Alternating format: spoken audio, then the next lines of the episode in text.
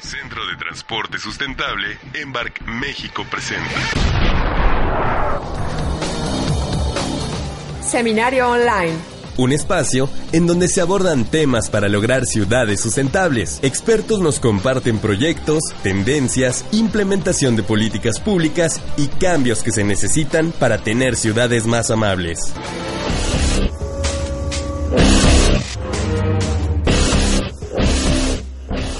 Hola, ¿qué tal? Muy buenos días a todos. Vamos a comenzar con nuestro seminario online del día de hoy sobre impactos urbanos de la reforma energética.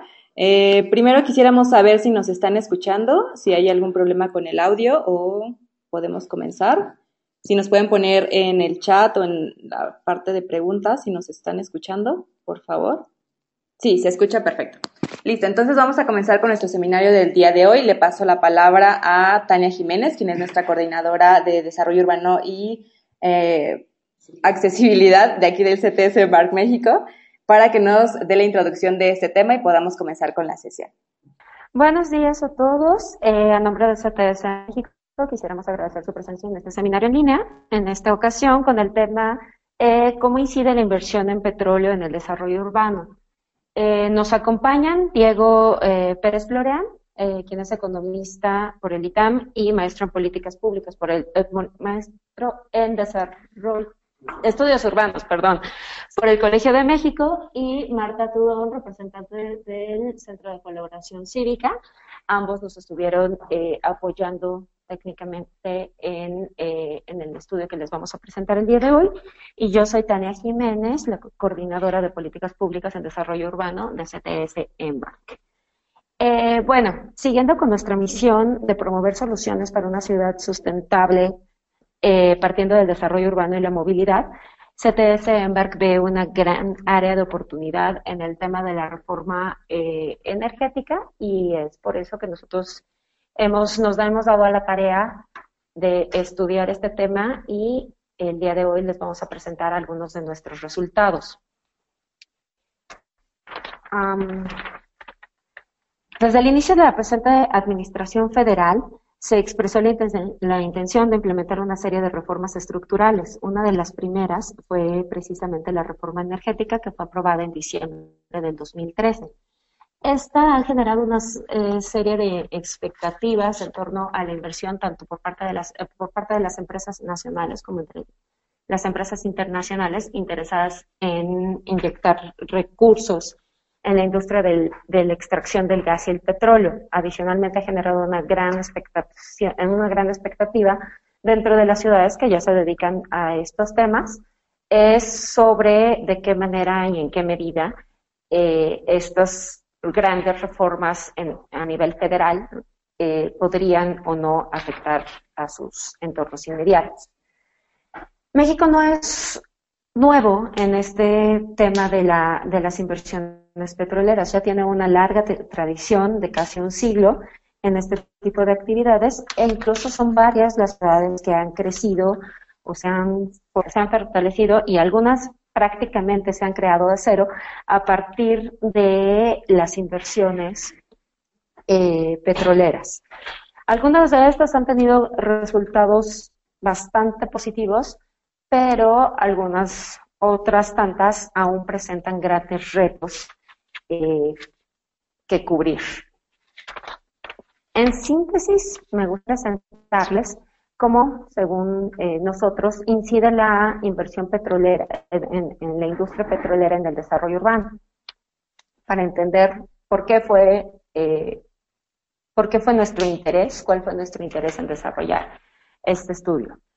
A partir de la exploración y la extracción de hidrocarburos, se detona una súbita inversión económica, tanto directa eh, como indirecta, es decir, con los servicios asociados en torno, vamos, a toda la industria petrolera, que a la vez detona la construcción de una infraestructura y servicios asociados.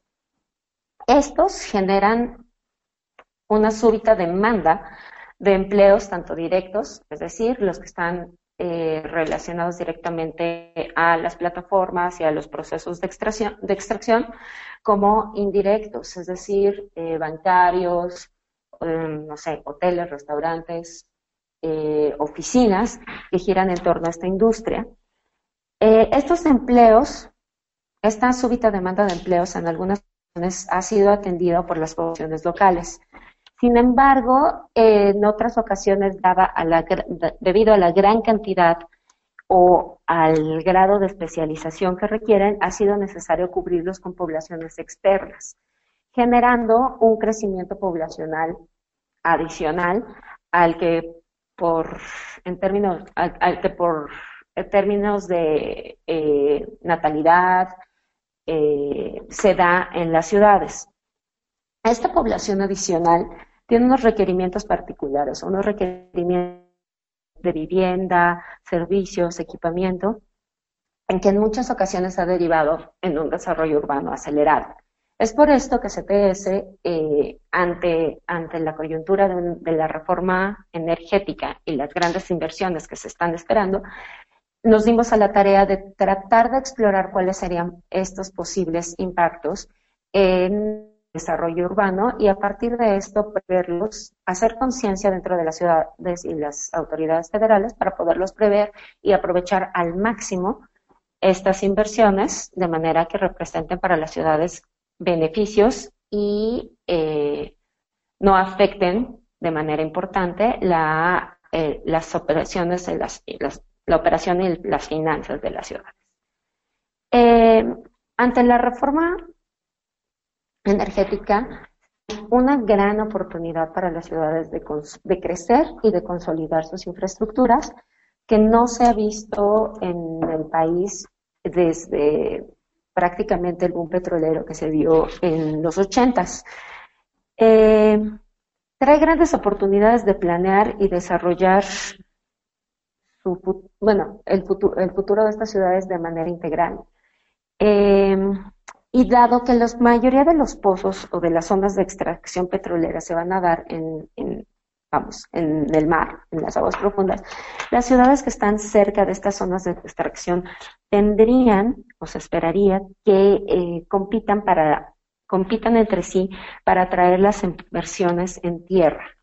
Para ello, cada una de estas ciudades debería, nosotros consideramos que deberían desarrollar un modelo de ciudad más atractivo y más competitivo es decir, con una oferta atractiva de vivienda, de equipamiento, de educación, eh, salud, cultura, servicios, transporte y otras alternativas económicas, no solo enfocado a, las a, la población que decíamos que eh, se sumará a estas ciudades, eh, sino también para atender a, a, la población que ya existe, que ya habita eh, en las ciudades que recibirán estas inversiones.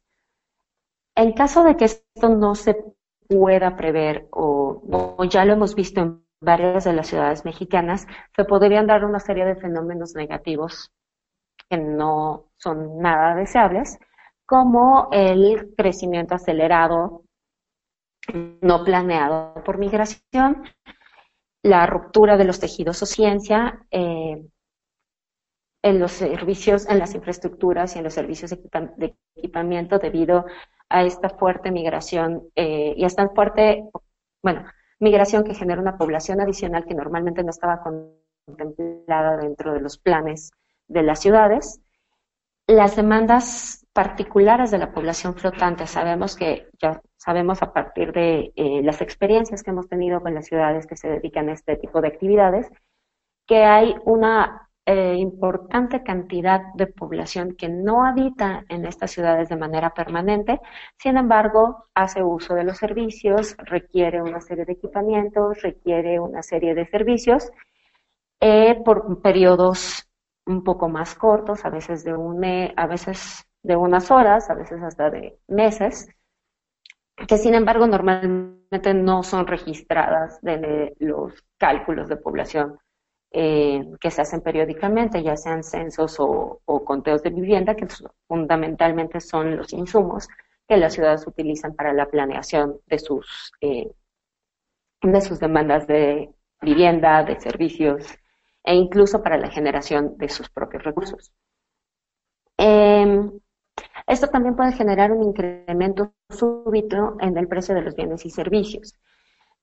Particularmente el caso de la vivienda, al haber una alta demanda de vivienda para estas poblaciones flotantes, pues esto aumenta los precios afectando también a la población que radica de manera permanente en estas ciudades.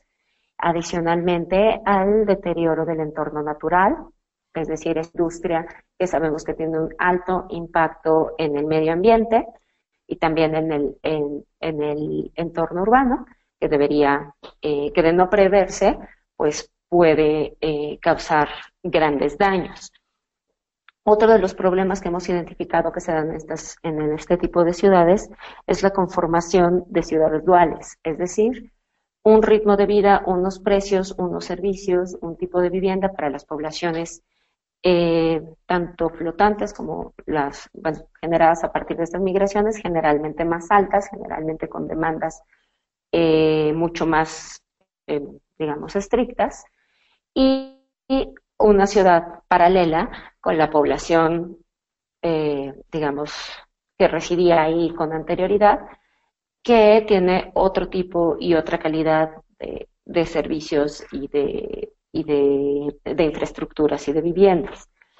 Y otro de los fenómenos que hemos visto que se presenta en estas ciudades es la poca diversidad económica. Normalmente cuando una de estas, alguna una industria tan fuerte, tan eh, demandante como pudiera ser la, eh, la industria petrolera, tanto de manera directa como con los servicios asociados, eh, se tiende a favorecer esta industria y a dejar un poco más descuidadas las industrias, las otras industrias que ya existían, y a la larga se genera un, una escasa diversidad económica y una alta dependencia, sobre todo esto, una alta dependencia de la industria petrolera, que ya sabemos que es muy volátil en, algunas, en, algunos, en algunos temas.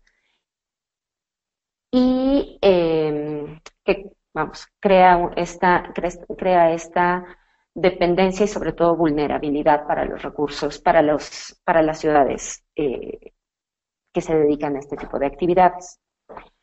En este sentido, CTS embarca con, en México con el apoyo de la Embajada Británica desde septiembre del año pasado, desde 2015, se dio la tarea de tratar de analizar cuáles podrían ser estos posibles impactos de la reforma energética sobre el entorno urbano, particularmente en las ciudades del Golfo de México.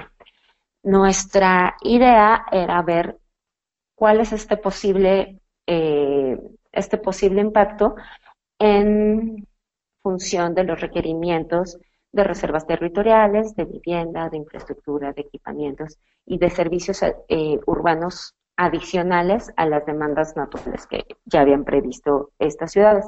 Nos enfocamos particularmente en las ciudades del Golfo porque son aquellas que se dedican a esta primera fase de exploración y extracción, que en los próximos años recibirán, bueno, se prevé que reciban eh, las inversiones más fuertes, em, más fuertes y más eh, concentradas.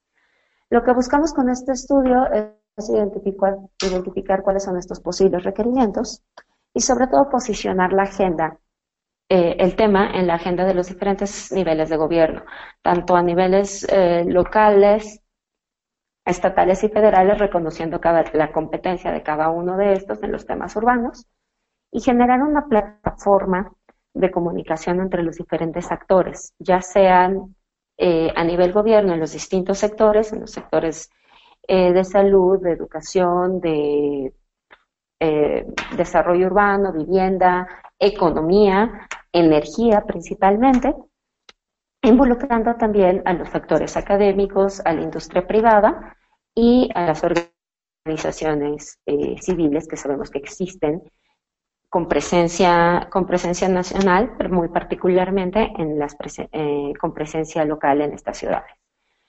Todo esto con la finalidad de generar las políticas públicas necesarias para poder prever los impactos y aprovechar al máximo la oportunidad que se nos presenta a partir de las eh, inversiones que se, que se están previendo, bueno, que se están previendo para que se dé en los próximos años.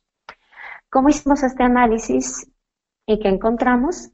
Bueno, iniciamos una investigación documental. En este sentido encontramos grandes retos porque la información pública disponible es muy limitada y la información que existe en medios de comunicación masiva es muy dispersa y muy diversa. Esto nos genera a nosotros y entendemos que también a, todos los actores involucrados una gran incertidumbre sobre cuándo, eh, cuándo y en dónde estarían cayendo estas, estas grandes inversiones que se esperan, se anuncian, pero toda, a la fecha no podemos decir que van a ser en cierta ciudad, en cierto tiempo y de tal monto.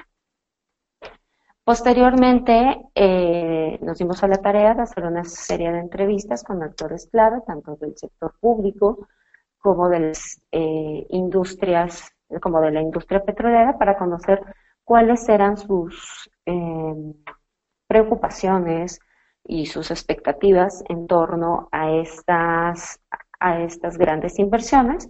Y particularmente si veían cómo estas inversiones afectarían el entorno urbano de las ciudades mexicanas, eh, de las ciudades mexicanas en las que se más cercanas o en las que se detonarían estas, estas, estas inversiones. Encontramos que existe una gran preocupación eh, sobre, sobre el tema, particularmente en el, en el sector privado, y también encontramos que la relación entre las inversiones en las inversiones en la industria petrolera y los efectos que podría tener en, la, en el desarrollo urbano no son muy evidentes y no están claramente presentes en el desarrollo de políticas públicas en los niveles, en los niveles federales. Y finalmente hicimos una serie de visitas a las ciudades del Golfo de México en el que ya han presentado este tipo de inversiones para que ellos nos comentaran a la vez cuáles son eh, sus preocupaciones o de qué manera ellos están preparando para este tipo, para este tipo de inversiones.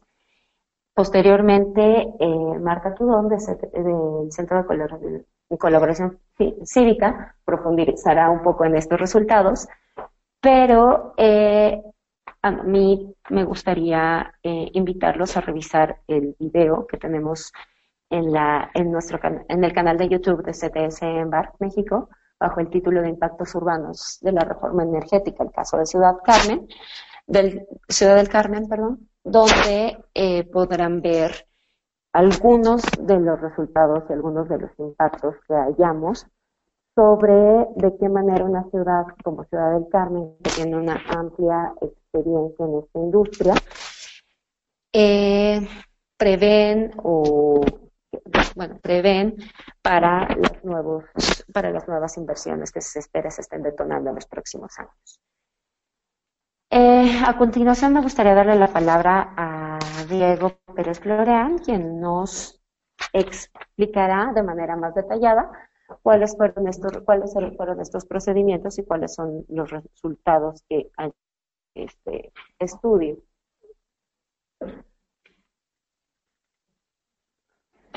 Hola, buenos días. Este, gracias por acompañarnos en este webinar. Lo que a continuación quiero exponerles brevemente cuál fue la metodología que utilizamos para poder estimar los impactos, primero demográficos de, la reforma energética y posteriormente las expectativas que este crecimiento poblacional podrá tener sobre la forma en que las ciudades comienzan a requerir equipamiento, vivienda, infraestructuras, etcétera. Primero que nada, pues hablar de la reforma energética necesariamente nos remite a las modificaciones de los artículos 25, 27 y 28 constitucionales, que fundamentalmente rompen con el monopolio estatal sobre extracción de hidrocarburos de, de Pemex. Eh, esta es un gran hito porque Pemex tenía un monopolio desde hace 77 años y por primera vez desde ese tiempo se permite la inversión tanto nacional como extranjera en los mercados de extracción y de exploración de hidrocarburos. Con la reforma energética también se crea el Fondo Mexicano del Petróleo para la Estabilización y Desarrollo, que fundamentalmente es un fondo que permitirá paliar los ciclos económicos del petróleo, en las grandes variaciones de, los precios de hidrocarburos, para poder mantener de manera más estable los presupuestos tanto federales como estatales, que se basan, como bien conocemos, en una fuerte dependencia de los recursos petroleros. También eh, hay un cambio muy importante en cuanto a la organización de las empresas de Pemex y de CFE, que anteriormente eran empresas paraestatales, Hoy son más bien empresas productivas del Estado cuyo régimen interno cambia y que les permite directamente competir con empresas nacionales e internacionales. Por lo menos esta es la propuesta que oficialmente se hace de la reforma energética. También se dota a la Comisión Reguladora de Energía y a la Comisión Nacional de Hidrocarburos como los entes que son los encargados de regular las empresas privadas van a poder competir en el mercado nacional mexicano. Y esto es a través de la modificación de 22 leyes secundarias que derivan nuevamente de las modificaciones en los artículos 25, 27 y 28. Dentro de estas 22 leyes secundarias, 10 son de nueva creación y 12 que ya existían se modificaron o se adecuaron a este nuevo marco legal eh, normativo y programático. ¿Qué motiva la reforma de acuerdo al discurso este, del gobierno federal de 2013? Pues fundamentalmente es la caída en las reservas de hidrocarburos que el país ha experimentado en los últimos 15 o 20 años. Por ejemplo, en 1999 se estimaba que había alrededor de 57.700 millones de barriles de crudo equivalente como reservas totales del país. El año anterior estas reservas cayeron a 37.400. Son reservas probadas, posibles y probables. Eh, esto es una caída de prácticamente el 50% en tan solo 16 años.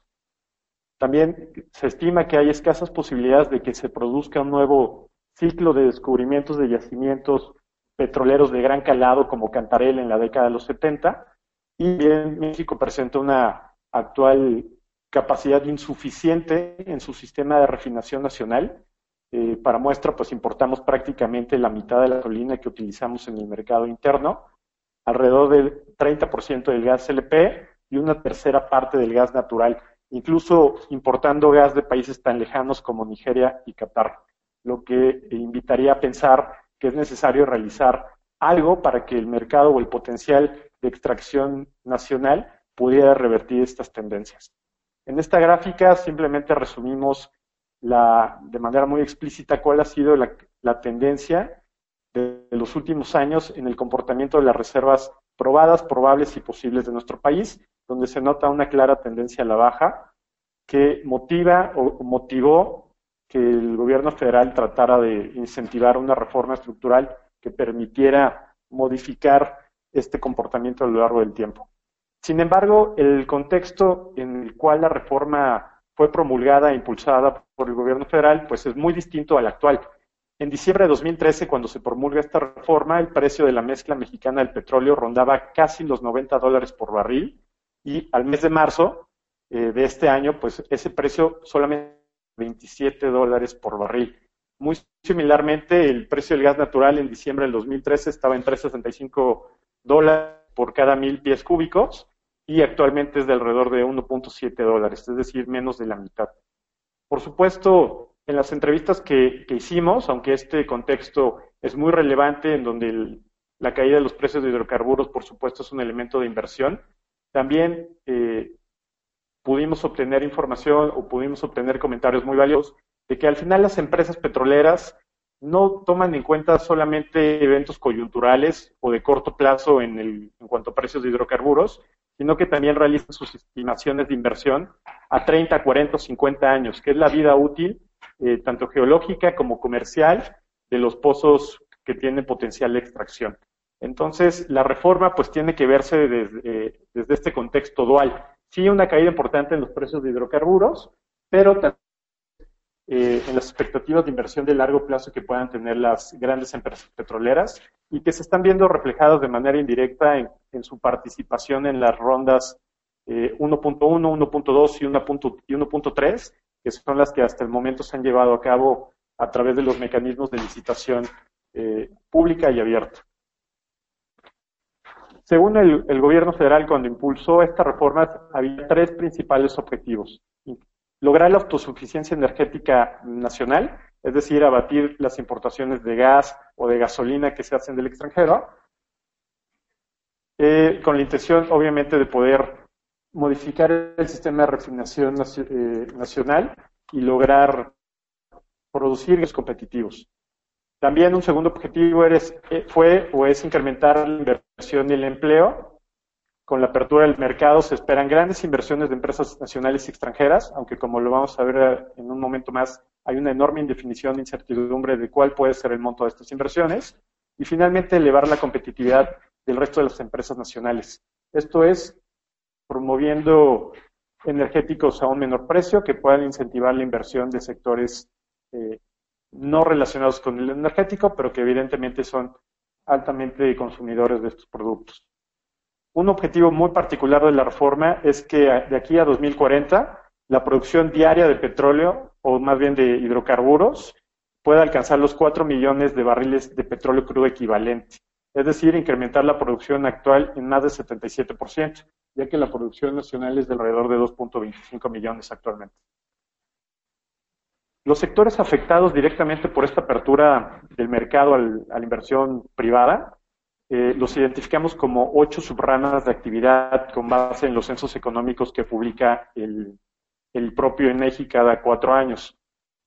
El más afectado, el directamente afectado, es el de extracción de petróleo y gas, aunque por supuesto el de construcción de obras de petróleo y gas está muy relacionado, porque evidentemente estos dos, estas dos subramas de actividad se concentran en los mismos lugares de extracción. Nos dimos obviamente la tarea de mapear qué municipios se encontraban especializados en, la subrama de, de extracción de petróleo y gas y encontramos el mapa que ustedes están observando.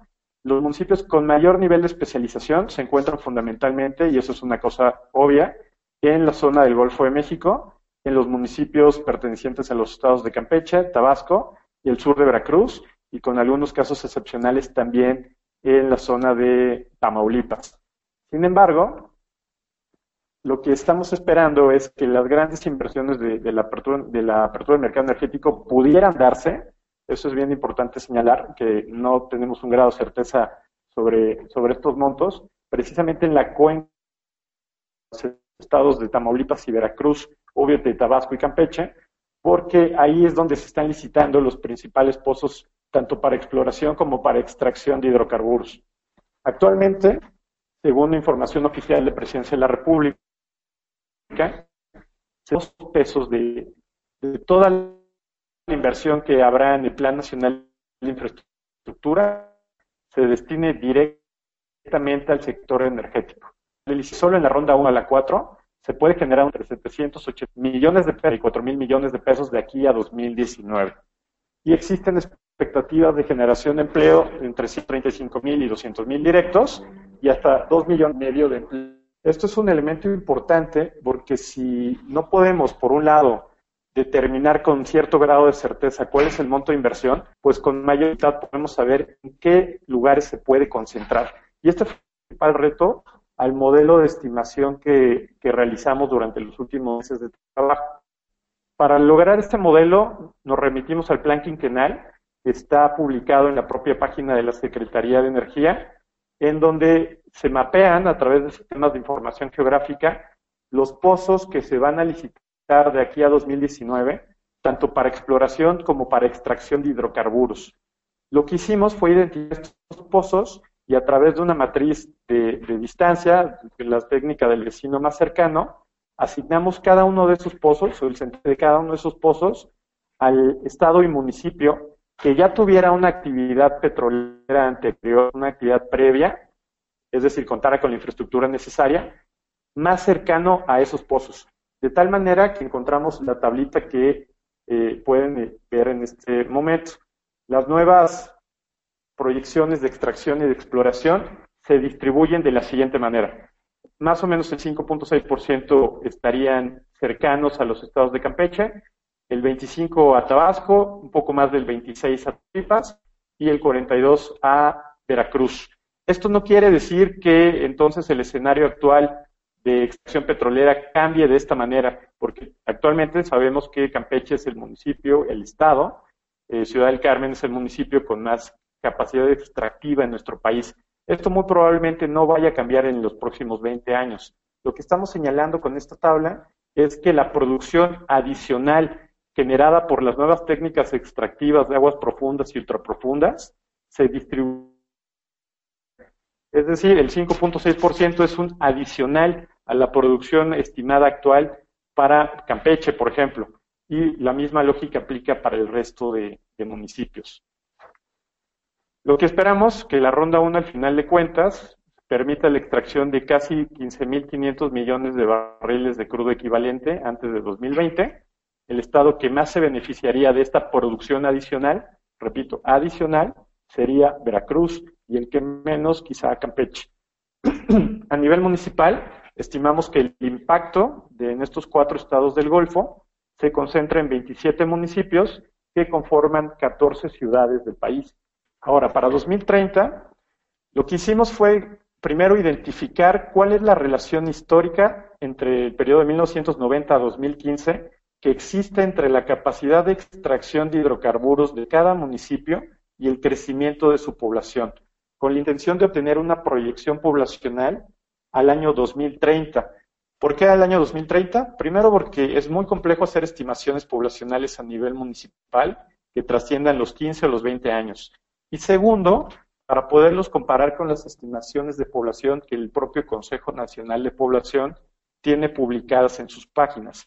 La intención era, es clara, poder identificar si la proyección poblacional de CONAPO para estos 27 municipios cambia o no debido únicamente al efecto de la mayor inversión en extracción de hidrocarburos que podría caer en estos municipios de aquí a 2030. Eh, esto nos da un cierto número de personas que estimamos en los que se incremente la población de estos 27 municipios, el cual pueden leer ahí directamente en la slide, alrededor de 195 mil personas. Es la, migración adicional que esperamos a estas ciudades de aquí al año 2030.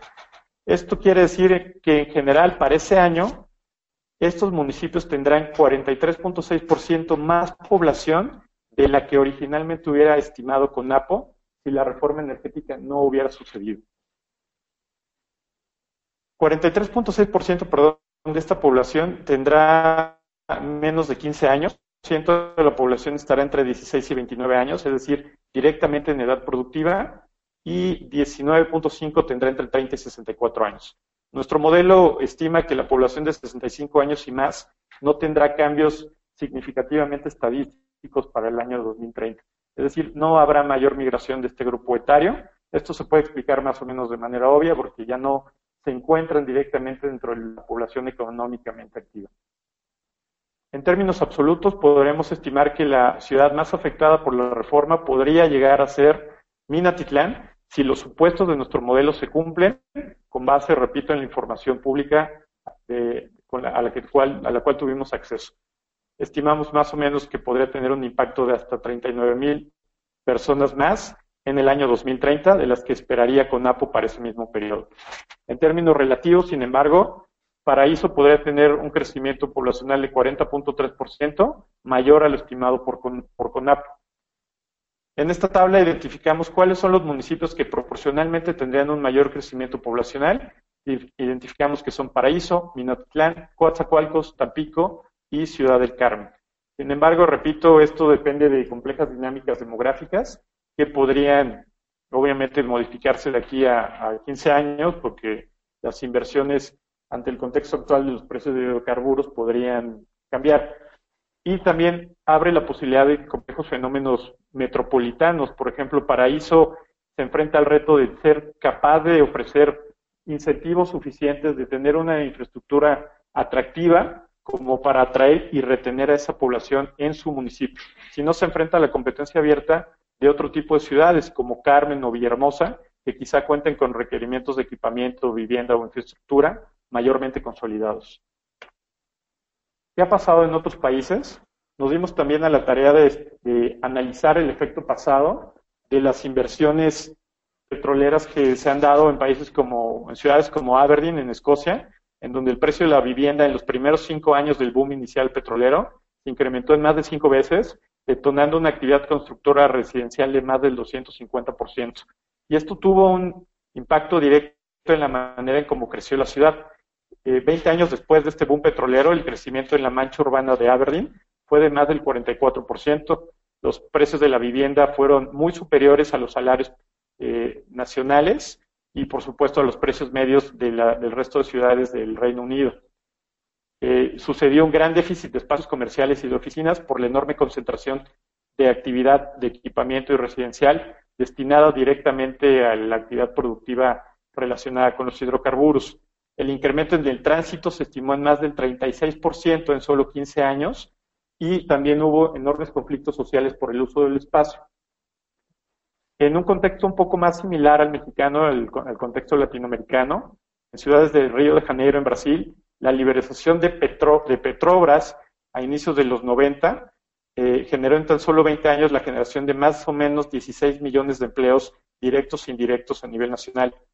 La población de Itaboray, por ejemplo, en un periodo de solo 20 años creció en alrededor de 34%, y hubo un fenómeno de expectativas fallidas que atrajeron a muchísimos trabajadores que al final no tuvieron o no pudieron conseguir el empleo que ellos esperaban, pero que sí afectó directamente a la generación de equipamiento, de escuelas, de centros de salud, que el municipio echó a andar eh, con la esperanza de que estas inversiones pudieran realmente reflejarse en su ciudad.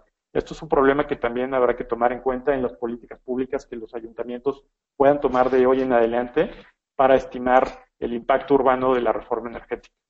En otra pequeña ciudad como Macaé, la, economía también creció en más de un 600% en solo 10 años. La población se duplicó eh, de 132 mil a más de 200 mil en un periodo de una década y se generaron alrededor de 4 mil empresas en el ramo petrolero, creando, eso sí, un enorme reto en cuanto a los asentamientos irregulares, eh, que crecieron en más del 90% en este lapso. ¿Qué expectativas tienen las autoridades? Esto es algo que nos va a contar Marta del Centro de Colaboración Cívica con base en los talleres que realizamos en las distintas ciudades que visitamos. Entonces, le cedo la palabra a Marta. Hola, buenos días. Em, yo les voy a presentar algunas expectativas y preocupaciones prioritarias identificadas por ciertos actores ante el impacto urbano de la reforma energética Em, con base en la experiencia y percepción de seis servidores públicos a nivel local, dos servidores públicos a nivel federal, dos expertos en temas demográficos y energéticos y un representante del sector privado. Eh, me gustaría indicar que este no es un estudio exhaustivo, por lo que el Centro de Colaboración Cívica está consciente que aún pueden faltar voces que deban de ser consideradas. En primer lugar, em, hay diferentes visiones sobre los impactos esperados de la reforma. Eh, la inversión no se sabe si realmente va a ser lo suficientemente fuerte como para que genere un impacto y los actores no están del todo de acuerdo con que sea suficientemente grande o que sea pequeña. Si la inversión llega a ser suficientemente grande como para que genere un cambio en las localidades a las cuales podría afectar, esto podría tener o no en la demanda de trabajadores que tengan las industrias. Habrá impacto dependiendo demografía local de, de donde vaya a llegar la inversión. Es decir, si el volumen, la estructura, composición social de la población, si la población tiene es población activa y no hay desplazamiento de movilidad, puede ser que la oferta de trabajadores local pueda atender a la demanda de trabajadores que vaya a surgir por, la, por las industrias. Así que son dos factores los que pueden influir en el nivel del impacto. Es la oferta laboral, o sea, las características de la población inicial, y por otro lado, el tamaño de la inversión y el número y tipo de fuentes de empleo, ya que si la oferta laboral no, no se adecua a las necesidades de la industria, es posible que tengan que venir otras personas para tener que abastecerlo. Eh, también se tienen expectativas y oportunidades que se podrían fortalecer dependiendo de la gestión pública que se tenga sobre este posible impacto. Son cuatro. La primera es el desarrollo económico regional. Se tiene la percepción de que los beneficios no solamente se concentran en una sola localidad, sino que los beneficios son regionales. Por otro lado, hay desarrollo y modernización urbana regional, ya que el sector privado tiene incentivos para poder trabajarle a las podría tener incentivos para trabajarle a la industria privada que surja que surja por la por la reforma energética y podrá haber más modernización urbana y más desarrollo. Eh, también se tiene como una expectativa que continúe de esta manera el Estado benefactor, ya que tradicionalmente estas comunidades en el Golfo de México han recibido mucha inversión por parte de petróleos mexicanos y ha sido petróleos mexicanos quien ha mejorado las condiciones de vida por poner parques, pavimentaciones, hacer puentes en las localidades. Por último, se toma como bueno que haya resentamiento y aumento demográfico en las localidades donde por inseguridad o por otra, por falta de empleo, por que ya no se ha producido tanto petróleo en las localidades, puedan regresar. Por otro lado, vienen los retos y las preocupaciones. Son tres y están acomodadas por nivel de prioridad para los actores. La primera de ellas es que los actores perciben que hay una falta de información, que esta información es asimétrica e incompleta y que no existen mecanismos de, de participación adecuados para que se pueda gestionar la inversión. Esto a su vez genera que las proyecciones sean limitadas e inexactas, lo cual genera a su vez falsas expectativas por parte de la, población. Y sea que otras personas estén emigrando a la localidad esperando que el impacto sea mucho y que haya mucho de esto a su vez por tener más población económicamente activa que pueda en la industria puede llegar a profundizar polos de desarrollo y las brechas socioeconómicas, lo que a su vez puede llegar a potenciar conflictos sociales e inseguridad. Como segundo punto se tienen las necesidades urbanas y la percepción de que tal vez no exista preparación suficiente de los municipios. En las entrevistas surgió mucho la idea de que en este momento ya hay necesidades de infraestructura y de servicios públicos que no son eh, suficientes o que no se han adaptado a, las, a la dinámica poblacional y que esto puede llegar a empeorar si es que llega más gente. También se mencionó como importante que generalmente es la industria la que, más bien la ciudad la que se adapta a la industria y no la industria a la ciudad. La ciudad genera puentes, genera caminos, genera alimentaciones dependiendo de las y no tanto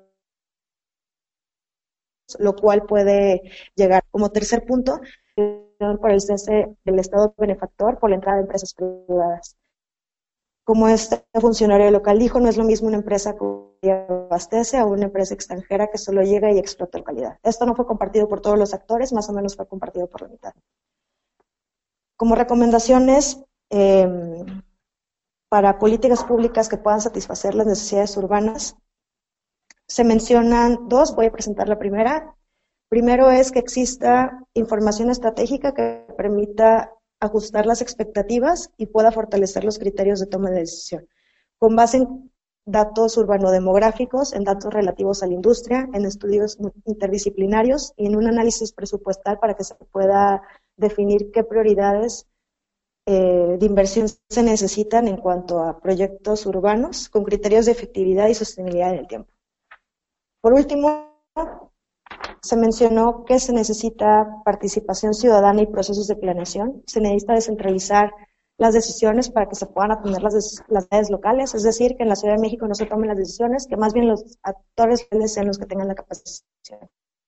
Se menciona que se tenga un procesos de consulta y participación ciudadana incluyente para poder atender las necesidades de la población se necesitan mecanismos de planeación territorial integral, es decir, que las localidades no sean las únicas que, sea, que hagan la planeación, sino que ésta sea regional para que tenga, tenga conexiones y tenga coherencia. Y por último, se propone generar procesos de planeación multisectorial que permitan la corresponsabilidad en el desarrollo local. Muchas gracias. Muchas gracias, Marta. Eh, únicamente para, a manera de síntesis, nos voy a reiterar bueno, eh, y hacer mucho énfasis en qué pueden hacer las eh, ciudades para aprovechar al máximo este, esta oportunidad que se presenta. Eh, bueno, uno de los puntos que hemos definido como para reflexionar es que en un contexto de alta volatilidad en el mercado de hidrocarburos, si bien está, se, se tiene que acotar la reforma energética sigue avanzando. Hay un gran interés dentro de los sectores privados y públicos en que esta se, lleve a cabo y ya se están detonando eh, algunas de las primeras eh, inversiones. Sabemos que el efecto del desarrollo, del el efecto urbano de esta reforma ha sido poco explorado y consideramos que debería haber mucho mayor énfasis en este tema. Sin embargo, hay poca certeza sobre los lugares, temporalidades y montos en los que estas inversiones, empleos y por lo tanto población pudiera estar recayendo en los próximos años. Eh, nos gustaría destacar que hay una ausencia de programas para generar reservas territoriales, viviendas, en general de desarrollo urbano directamente asociado a este, a este tipo de inversiones. Y si bien esto es un estudio eh, inicial a partir de fuentes, eh, de fuentes públicas, consideramos que los municipios, las ciudades tienen seguramente mucho eh, más información sobre sus sobre sus propios territorios más específica, más actualizada y, y deberían eh, pues empezar a considerar estos, este tema eh, y empezar a prever los requerimientos. Lo único que nosotros pretendemos con este estudio es levantar una bandera de alerta de que es un tema que debería, eh, debería merece atención y debería ser atendido lo más pronto posible. Eh, también nos gustaría enfatizar la necesidad de generar proyectos intermunicipales. Sabemos que muchas de estas dinámicas se van a dar en un contexto de zona, en un contexto metropolitano, en el que no dependen las decisiones de un solo municipio, sino de eh, manera colectiva, cuáles podrían ser dentro de las zonas metropolitanas los municipios que se pudieran llegar a, especializar en alguna de las, en alguna de las funciones y sobre todo es necesario robustecer el marco legal de manera que le permita a las ciudades obtener el máximo beneficio de la reforma y no sea como tradicionalmente eh, se ha llevado a cabo, que todo se concentra en un, en un, a través de mecanismos, de mecanismos federales que probablemente no se reflejan en la medida de, en la medida necesaria en los contextos inmediatos. Eh, finalmente, nosotros consideramos que para que las ciudades tengan un desarrollo competitivo, deberían impulsar actividades económicas alternas a, la actividad de la extracción de los hidrocarburos, es decir, tratar de evitar en la medida de lo posible la dependencia de un solo sector, eh, proteger y equilibrar los impactos en el medio ambiente. Decíamos, ya sabemos que es una industria que tiene altos impactos en el entorno urbano, sin embargo se deberán prever las medidas de mitigación. Cada una de estas ciudades debería desarrollar el capital humano especializado para que sean la primera opción antes, eh, antes que un tema de, digamos, importación de capital humano de otras ciudades que pudiera generar estos crecimientos urbanos no previstos y sobre todo generar identidades y fortalecer el tejido social entre los dos grupos de población para evitar en la medida de, la de lo posible los conflictos sociales que se pudieran generar. Y eh, finalmente, eh, desarrollar un modelo de, un modelo de ciudad eh, compacto y conectado que pudiera permitir reducir eh, al máximo un tema de eh, generación de efectos de gases de efecto invernadero, de costos de desplazamientos y de costos de eh, construcción de infraestructura para, para las autoridades locales y para la y, vamos costos de vida para la para la población. bueno, para concluir, nos gustaría dar pie a algunas de las preguntas que se han generado a lo largo de esta presentación. Si tienen ahorita, si les ha surgido alguna pregunta, les pedimos que nos las pongan en la sección del chat que podrán ver en, en la plataforma. Eh, una, ah, perdón, una de las preguntas que nos llegan es si se han tomado en cuenta los escenarios de cambio climático para saber el balance de disponibilidad de recurso de agua para las ciudades hacia el futuro y así anticipar cuál sería la competencia por el agua. Eh, bueno, un poco como les comentaba, este ha sido un primer acercamiento a, este escena, a estos escenarios. Nosotros esperamos poder continuar con este estudio durante unos meses más. Estamos en la espera de la disposición de recursos para ello, Por el momento no tenemos, no tenemos ese dato, pero estamos seguros que tanto las autoridades municipales como estatales de cada una de estas, eh, de, cada una de estas ciudades tienen, tienen información mucho más precisa sobre este tema y deberían, es definitivamente uno de los temas críticos que deberíamos estar atendiendo.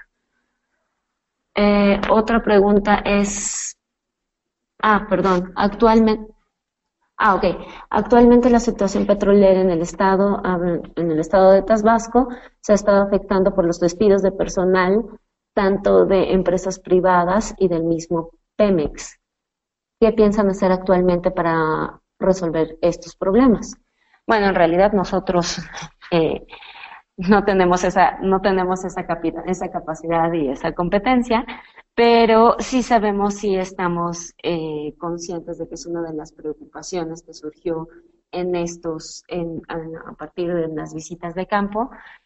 Consideramos que las ciudades deberían efectivamente atender, atender este tema y precisamente nuestra propuesta va en el sentido de que deberían desarrollarse industrias y economías paralelas a la economía, eh, a, la industria petrolera, para que en caso, como decíamos, la, eh, la industria petrolera es muy volátil y ante este tipo de situaciones, las ciudades pudieran ofrecer otras alternativas de empleo para esta población en vez de depender totalmente de una sola, de una sola industria. Ah, la siguiente pregunta es, con base en la información presentada, entiendo la importancia de analizar el desarrollo urbano en las ciudades del Golfo, pero me gustaría saber si hay algún estudio, eh, estudio preocupación por las ciudades no costeras para el caso de la extracción no convencional. Efectivamente, la reforma energética no se limita a la extracción de hidrocarburos. Tenemos presente que hay otro tipo de, eh, perdón, no se limita la extracción de petróleo. En las zonas eh, costeras sabemos que hay un tema de, eh, extracción de gas, tenemos otro tema de incluso de energías no renovables, que por el momento, perdón, ah, perdón, de, energías renovables, disculpa, eh, que por el momento no fueron objeto de este análisis, sin embargo, creemos que metodológicamente podríamos, podría ser replicado para otro, para otro tipo de industrias. Es decir, ahorita nos enfocamos en el petróleo y en la costa, pero definitivamente pero definitivamente eh, las ciudades que están asociadas a la extracción de gas shell o a energías renovables deberían saber prever y con gusto estaremos dispuestos a compartir la, metodología y los resultados para poder explorar estos otros escenarios. Mm, ok, en la zona de Minatitlán, Coatzacoalco será drásticamente afectada en materia ambiental mediante la devastación de zonas ah, pantanosas y manglares. ¿Se ha hecho algo al respecto?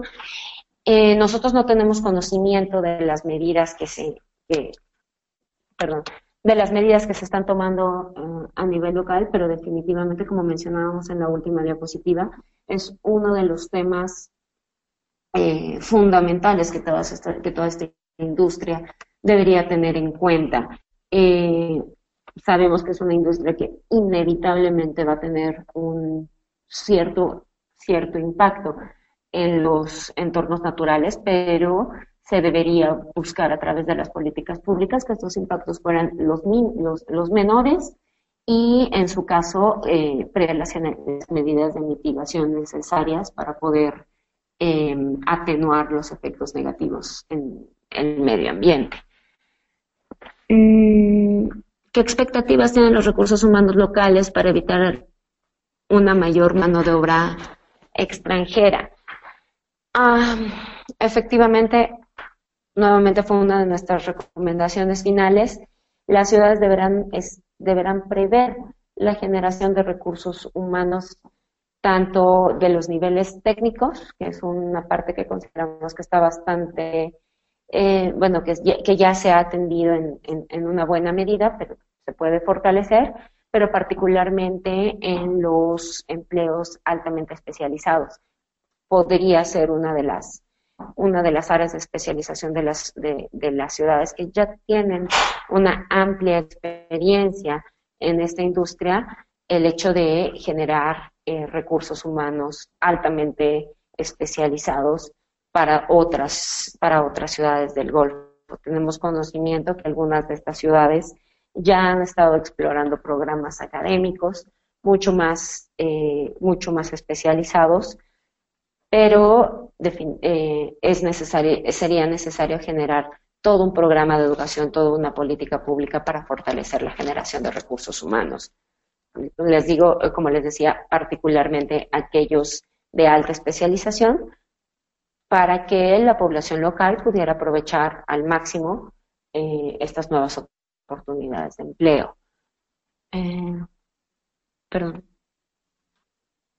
Eh, nos hacen una pregunta, con NAPO no tiene proyectada la población a 2030 para todas las localidades, solo en algunas.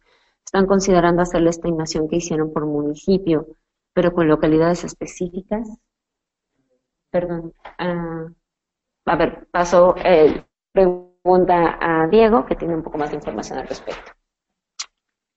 Hola, buen día. Este, pues es una pregunta, te digo, CONAPO solamente tiene proyecciones a 2030 para todos los municipios del país, eso sí. Eh, no lo hicimos a nivel localidad por una razón. Primero por, bueno, fundamentalmente por lo que mencionó Tania hace ratito, que el fenómeno urbano derivado de la reforma energética puede ser precisamente eso, ¿no? Urbano, incluso intermunicipal. Entonces, eh, por más que pueda afectar directamente a una localidad la inversión, eh, muy probablemente el efecto urbano sea como se derrame a las localidades vecinas. Por eso lo hicimos a nivel municipal, para poder también agregar la información a nivel ciudad, es decir, juntando diversos municipios. ¿no? Esa fue la primera razón, por, o la razón fundamental por lo que lo hicimos así. No lo teníamos contemplado a nivel localidad, quizá valdría la pena eh, inspeccionar o experimentar qué, qué, datos existen para qué localidades. Bueno, eh, estamos un poquito ya pasados del tiempo. Eh, únicamente me gustaría agradecer nuevamente perdón, su interés y sus, y sus preguntas. Damos pie a unos mensajes parroquiales para las próximas, para las próximas sesiones. Y muchas gracias.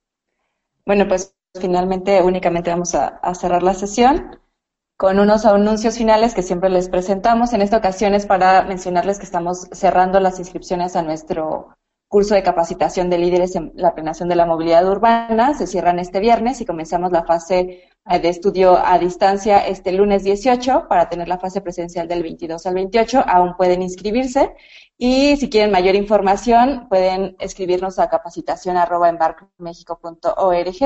y asimismo les hacemos la más cordial invitación para que envíen un paper a nuestro congreso que va a ser en octubre y el cierre de esta convocatoria va a ser para el 27 de mayo y pues igual los invitamos a que si tienen alguna duda nos escriban a ponencias.embarkmexico.org o que visiten nuestro, nuestra página del Congreso que es ciudadesytransporte.org. Y bueno, pues finalmente anunciarles y, e invitarlos para que nos sigan en nuestro siguiente seminario online del jueves 28 de abril a la misma hora de 10 a 11 y vamos a tener el tema de experiencias de implementación de bicicletas públicas. Esto va a ser en el contexto de nuestra serie de historias de ciudad.